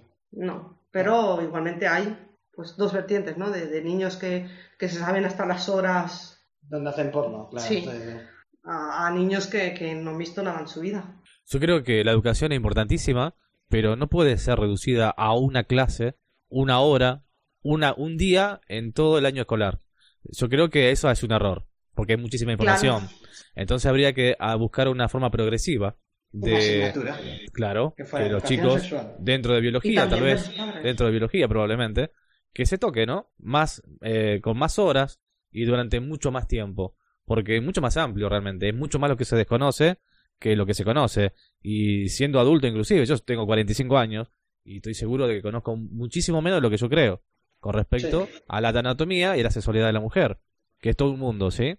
Sí, pero también no ceder la responsabilidad solo a la figura de, los profesores de enseñar sobre el tema, ¿no? Si tú también desde casa eh, poder tener la, el hablar claramente con los niños cuando sea el momento, cuando se vea, ¿no? De, poderles explicar. Y hoy en día existe ese tabú de, los padres de cómo le explico a mis hijos todo este tema. Es que muchas veces no lo, no lo saben directamente también, no lo saben. Y una parte, y la otra no se atreven, ¿sí? Ahí sí entra la responsabilidad. Y él no sabrá también porque se pueden informar. Pero yo creo que se puede tomar de mejor forma cuando hay gente profesional detrás y lo puede llevar al tema siendo claros sin ser vulgar. Eso también es importante. Porque más allá de que los padres den información o la escuela den la información, los chicos la van a buscar igual. Porque es una inquietud que una vez que surge, una vez que nace, eh, uno lo empieza a buscar igual. No, no hace, o sea, y lo va a buscar por, por lugares y vías que no son las apropiadas. Entonces ahí empieza la malformación del concepto, eh, la, un poco la parte tóxica que involucra al sexo, ¿no? Eh, como las páginas pornográficas, eh, bibliografía pornográfica, el amiguito que tiene uno o dos años más, que no entiende nada tampoco, pero bueno, sabe más que yo.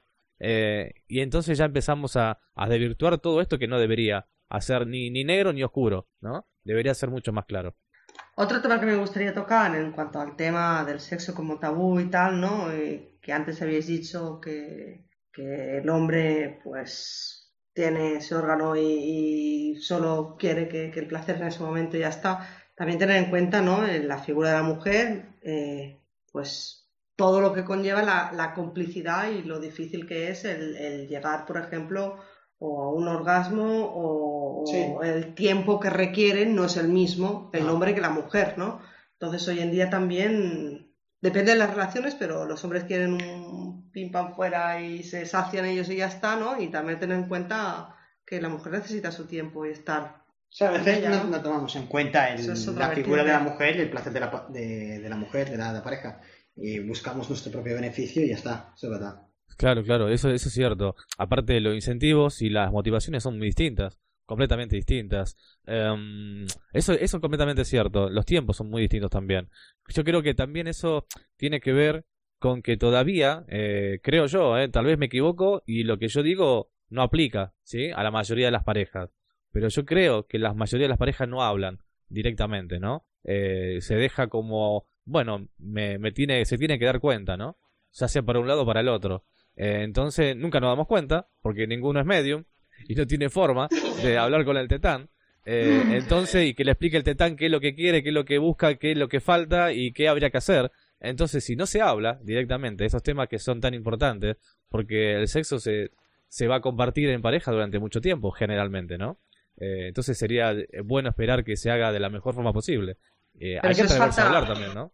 Es falta de comunicación, no ya a nivel de, de tetanes, sino a nivel también eh, de, la persona, el ser claros. Es que las parejas les cuesta ser claros de lo que te gusta y lo que no. Pero las parejas no suelen hablar de sexo, y esto es un error. Esto es un error. Es decir, las parejas tienen que hablar de todo y explicarse todo lo que les gusta, lo que no. ¿Cómo puedo yo saber lo que, lo que, lo pero igual piensa que la otra persona, ostras, que me está diciendo que claro, es un Pero, pero porque, porque es un tabú, lo que hablábamos al principio. Generado por la culpa, generado por las religiones.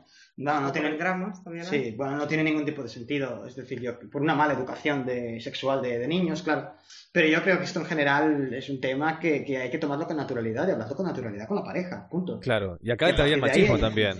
Acá entraría el machismo porque si nosotros nos ponemos delante de una pareja, en este caso mujer, me habla a mí, ¿no? Y yo soy machista, lo primero que decir, bueno, lo estoy haciendo mal, porque si me está diciendo que le gusta tal cosa y tal cosa y que yo no lo hago, es porque lo estoy haciendo muy mal y ya, ¿no? Claro. no, de todas eso. Pensado, pensado una cosa, los, hombres muchas veces, no puede ser que un hombre no hable de sexo con su pareja luego se vaya al bar a hablar con todos los colegas de, sexo. O sea, ¿sabes lo que te quiero decir, no? Igual con quien debe hablar esto de forma íntima es con la pareja, y es que muchas veces esto se hace. De todas maneras, si, si queréis cambiando de tema, podemos hablar también de la, de la parte, más que nada para que no se nos vaya de tiempo, porque vamos muy tarde, pero podemos hablar de, de la parte de las, de las fantasías sexuales, que esto es un tema que también da para, para tema aparte. Muy poca gente habla de las fantasías que... Pues parece que yo no puedo decir que tengo una fantasía sexual Todos tenemos fantasías sexuales, pero parece que esto no se puede decir, no se puede, no se puede hablar, no se puede comunicar y mucho menos a la pareja. Y esto es un error. El tema fetiche, el tema de las fantasías sexuales, eso es así. O sea, parece que está mal, ¿no? Eres un depravado por tener una fantasía sexual. Ahora, ahora una pregunta con respecto a esto que estás tirando ahora, ¿no? Eh, No más me, que quería- preguntes mis fantasías sexuales, bien. No, no, no, no. Pero quería, quería solamente comentar esto, antes, antes de pasar a eso, si no te molesta. Eh, ¿Con quién hablar mejor que qué le, qué le gusta o qué no le gusta que directamente la pareja, ya sea de la mujer o de la mujer al hombre? Porque justamente esa es la persona que con la que está interesada en que todo vaya de mejor forma. Eh, eso que eso solamente quería comentar. Y con respecto a las fantasías sexuales, eh, Nos vas a esto contar no la lo tuya, sé. ¿no? Me lo imagino, no voy a contar nada. Pero calculo yo que muchas deben ser dependientes de engramas y otras simplemente de anhelos, de deseos que pasan por otro lado. Eh, eso se me ocurre a mí como para diferenciar dos partes. Tal vez se mezclen, tal vez sean parte de lo mismo. Pero bueno, es más una pregunta que una Sí, afirmación. pero mi pregunta es, ¿están mal las fantasías sexuales? Porque mucha gente lo tiene como, esto está mal, o sea, esto es un aberrado, estoy aberrado, el otro está aberrado, el otro está loco, está... Está, Yo- está mal las, las fantasías No, yo, sexuales. yo pregunta. creo que no, siempre y cuando no, no uno no genere un acto hostil, eh, no se pase esa cierta línea donde ya terminamos agrediendo, lastimando o, o algo Hombre, claro, similar. ahí hablaríamos de, de, por ejemplo, el ejemplo de, la- de las, de las sombras de Grey estas y, y toda esta historia que hay ahí montado con, con hacer daño, con, con disfrutar del dolor, etcétera, etcétera. Que eso sí que ya estamos... Claro, si dos personas quieren, pero claro, estamos llegando a un punto en que se están grabando en gramas y se está superando la línea del acto. Bueno, esto si queréis lo hablamos otro día. Sí, Si quieres, no- esto, esto tema va a dar para ética y tal, hablamos otro día. ¿Qué queréis decir de las fantasías sexuales? Tú estás de acuerdo, ¿no? También, Laura, de que las fantasías sexuales no es algo verdad tenerlas. No, lo que pasa es que depende Tú de tienes, cuál ¿no? O sea, se puede tienes. llevar a cabo o no. Pero tú tienes, ¿no? Sí, sí. Vale, pues ya está. Todos, yo creo que todo, lo que pasa es que pues cuesta. Es que, es que el equipo completo de las chicas que juegan al hockey no entran todas en mi cama. Vicioso. ¿Y vosotros qué, Adri, eh, David, queréis decir algo? Ay, Está comparto bien, ¿no? totalmente. Todos tenéis. También tenéis, también, ¿no? Todos, todos tenemos, todos tenemos, todos tenemos. Incontables algunas. Eh, eh, es natural. Es una cosa súper natural. Bueno, pues cambiamos ya de tema porque yo creo que ya traeremos otra vez el tema del sexo para cuando Brenda pueda estar y que no se le vaya la luz, porque la pobre... Bueno, eso. Entonces, y Sí. volveremos a Tenía temas preparados. Sí, tenía cosas preparadas. Traeremos otra vez el tema del sexo, más que nada porque hay que hablar de, de muchas otras cosas que se nos han quedado en el tintero por falta de tiempo. claro. Como el tema de la ética que hablábamos, con el tema del sadomasoquismo, con el tema de, de las fantasías, el tal. Hay mucho aún que hablar y hablaremos, hablaremos de todo esto. Ahora vamos a ver.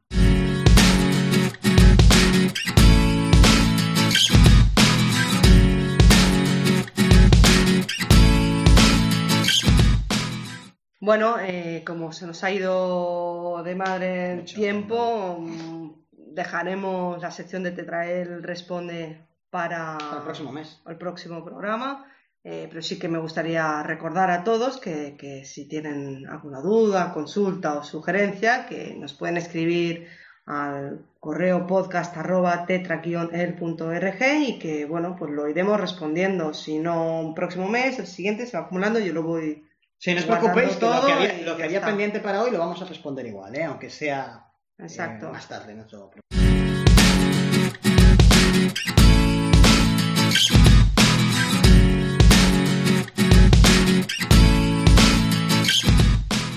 Y bueno, pues al menos sí que estrenamos, como es muy breve, la, la sección de microabierto.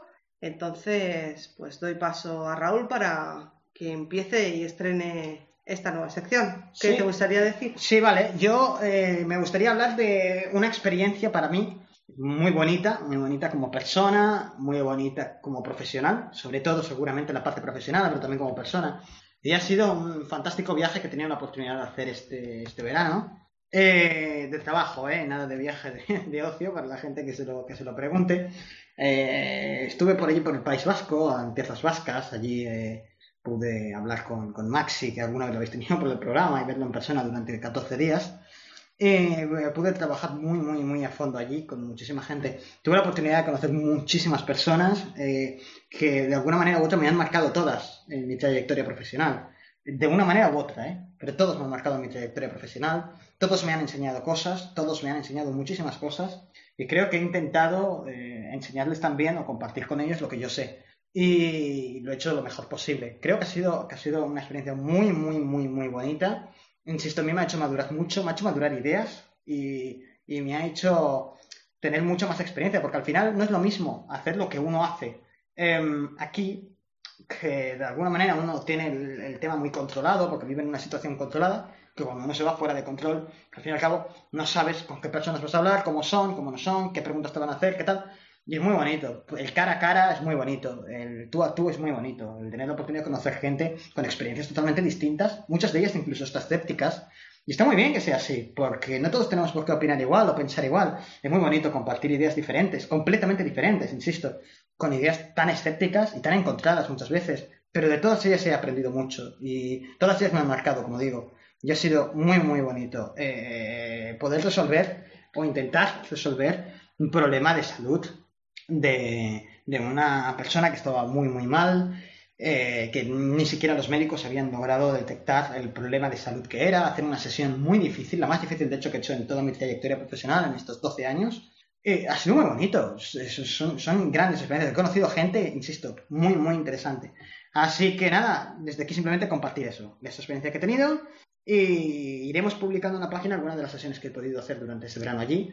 de hecho, por eso tengo un poco de retraso tanto en las consultas privadas, así que la gente, bueno, que, sepa esperar, por favor. Y también eh, retraso en responder mails, en responder cosas y en organizar cosas para esta temporada, porque he podido organizar las justas.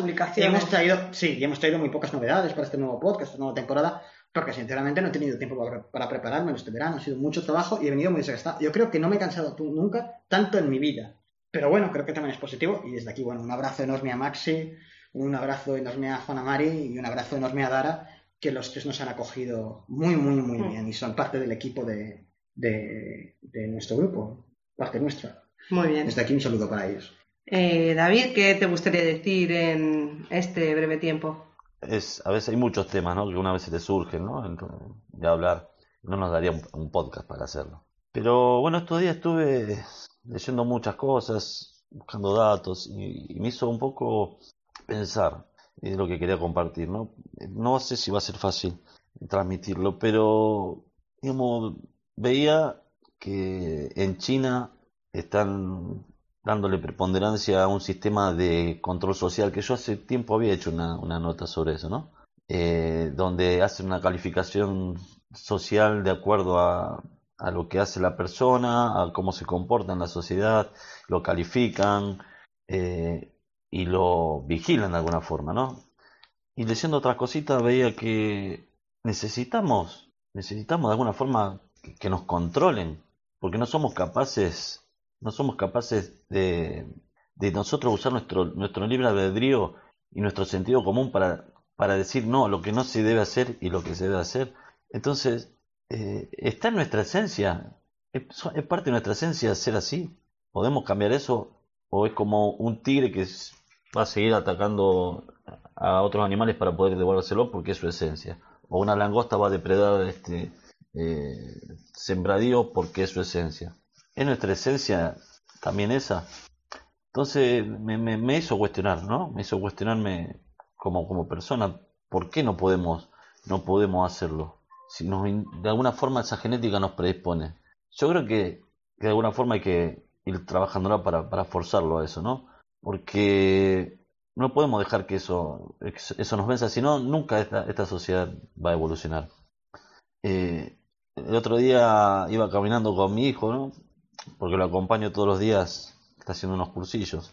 Y, y le digo, hijo, digo, siempre agradecer cuando cruzamos la calle y nos dejan pasar, agradecer, porque eso contagia, contagia la buena predisposición. Y esa persona que se sienta de alguna forma bien, porque uno le respondió el acto bueno también que hizo, ¿no? Porque la otra persona que nos dejó pasar, nosotros se lo agradecemos y eso va a contagiar una buena energía y va a querer seguir haciéndolo. Y creo que eso es lo que tenemos que ir haciendo, ¿no? Contagiando esa buena, esa buena energía de, de seguir haciendo cosas, ¿no? Para que la gente empiece a pensar cada vez más en el otro.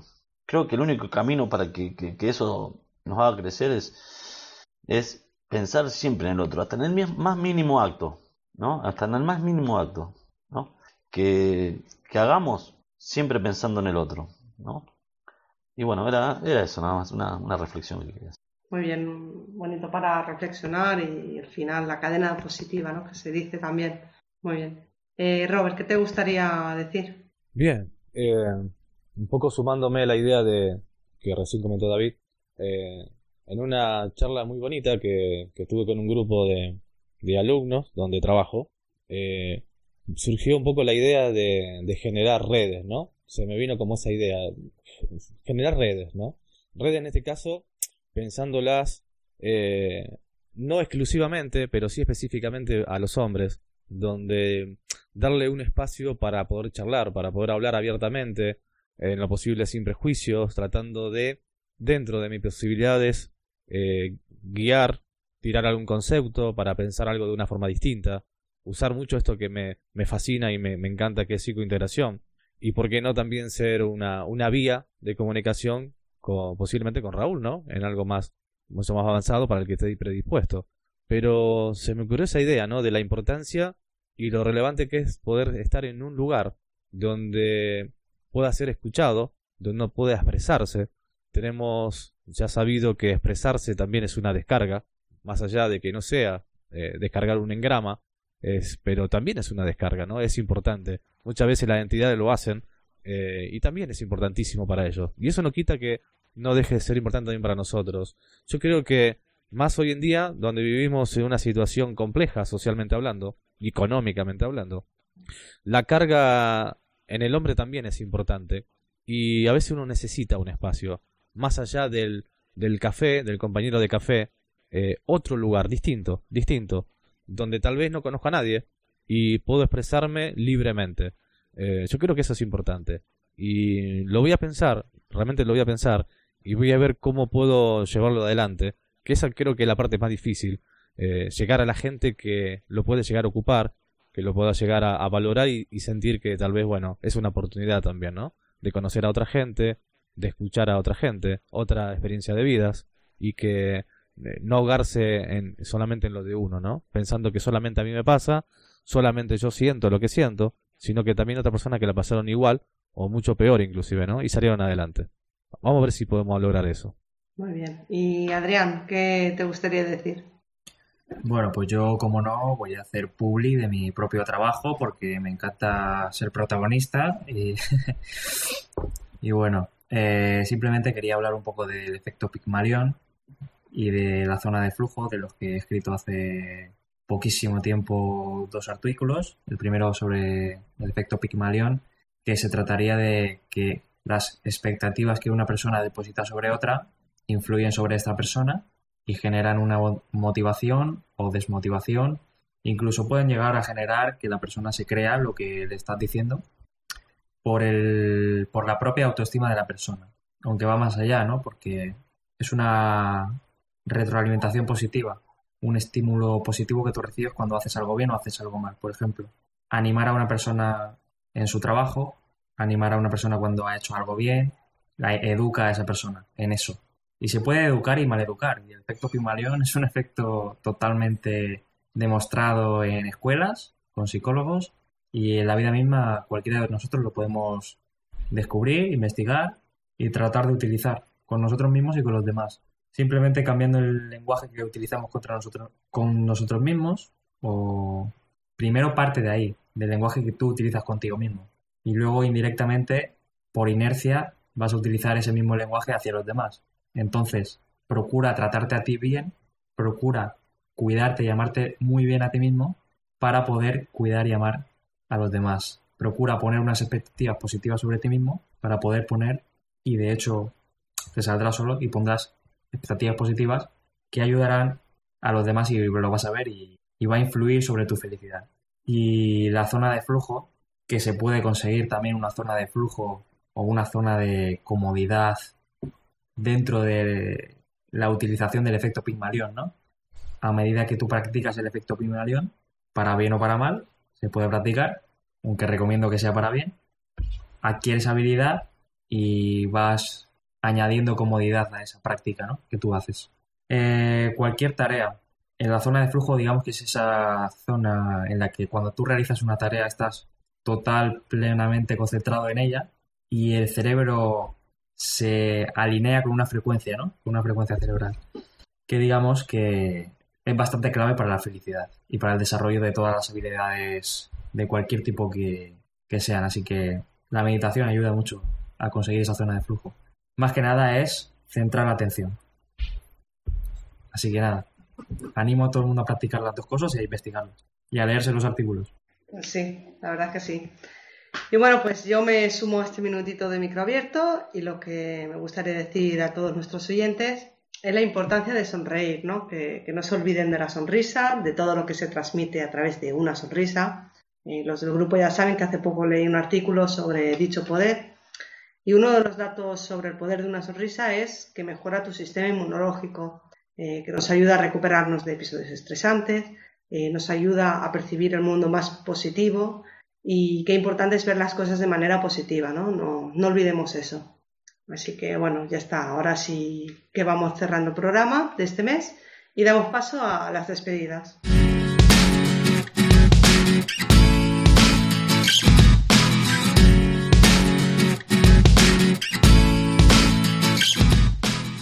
Les pido un primer paso a Raúl. Gracias nuevamente por acompañarnos y pues despedirte de los oyentes. Bueno, pues ha estado muy bien. Yo creo que nos ha quedado al final un programa mucho más eh, familiar, con menos personas, ¿no? Eh, igual pues, los oyentes no lo saben, no lo sé, pero eh, la idea de esta temporada es ir rotando a las voces para que no siempre sean los mismos los que estemos, que pueda ir descansando gente. En, Zarota, por ejemplo, respecto al equipo de la primera, del primer programa del mes pasado, ha descansado esta vez Luis, ha entrado esta vez Brenda. Una lástima que, sea, porque no ha, sido, no ha sido por su voluntad, así que desde aquí le, deseamos, le damos un, fuerte abrazo porque no se, no se ha ido, sino que se ha cortado la luz y eso no depende de ella. Así que de, un fuerte abrazo desde aquí. Pero como digo, iremos rotando voces, volveremos a tener a Brenda, que, seguro que no tendrá estos problemas. Y también tendremos otras más personas y volverá Luis. Así que bueno, veremos a ver a quién le toca descansar la próxima, el próximo mes, a ver a quién le toca descansar. Pero bueno, un saludo a todos, espero que se hayan entretenido con, con nosotros con escucharnos. Y si han aprendido algo, pues mejor que mejor. Así es. Eh, David, gracias por hacer esto posible, no me cansaré nunca de repetirlo. Puedes despedirte de nuestros queridos oyentes. Bueno, como siempre, un placer haber compartido este espacio con todos ustedes, ¿no? Eh, la verdad que muy feliz, ¿no? Como siempre. Espero que les haya agradado los oyentes, nuestros seguidores, lo que hoy se ha debatido. Eh, con un toque familiar al final que me encantó, me encantó. Espero que se repita. Bueno, un abrazo grande y nos vemos en el próximo. Espero que haya nuevas voces también. Pues sí, veremos a ver a quién. A ver si se suma alguien nuevo. No sé. Eh, Robert, eh, gracias por todas tus aportaciones. Puedes despedirte también de los oyentes. Bueno, un placer, como siempre. Eh, siempre me quedo con ganas de hablar más.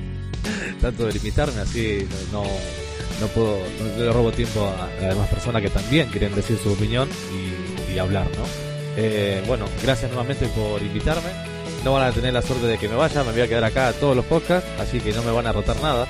Vamos a ver. así que bueno, un abrazo gigante para todos, los que están del equipo y para y con mucho mayor afecto también a los que no me conocen eh, físicamente y que puedan escuchar este podcast. Así que un abrazo para todos. Adrián, gracias por todo tu trabajo, ya sabes que eres muy responsable. Hasta el siguiente programa. Bueno, sí, eh, gracias a vosotros por hacer esto. Cada podcast creo que va mejorando todo en general, nosotros como personas y, y el podcast como podcast. Y que me alegro mucho de estar aquí, siempre. Un abrazo. Despedimos también a Brenda, que ya ha dicho los problemas, así que bueno, esperemos que la podamos tener en alguna otra ocasión. Seguro que la tendremos, porque sus aportaciones son muy buenas y, bueno, no ha estado porque lamentablemente no, ha querido ser el destino de fuera. Y bueno, pues gracias a todos los oyentes por estar ahí. Espero os haya gustado esa sección nueva en el programa. Espero que se pueda ir repitiendo ¿no? en más de una ocasión y que hayáis pasado un rato menos distinguido. Os recuerdo que nos podéis seguir en la página www.tetra-el.org y quien quiera dejar algún comentario, propuesta, duda, pues podéis escribir al correo podcast.tetra-el.org. Gracias por estar ahí, nos vemos el próximo mes. Un saludo a todos y muchísima luz.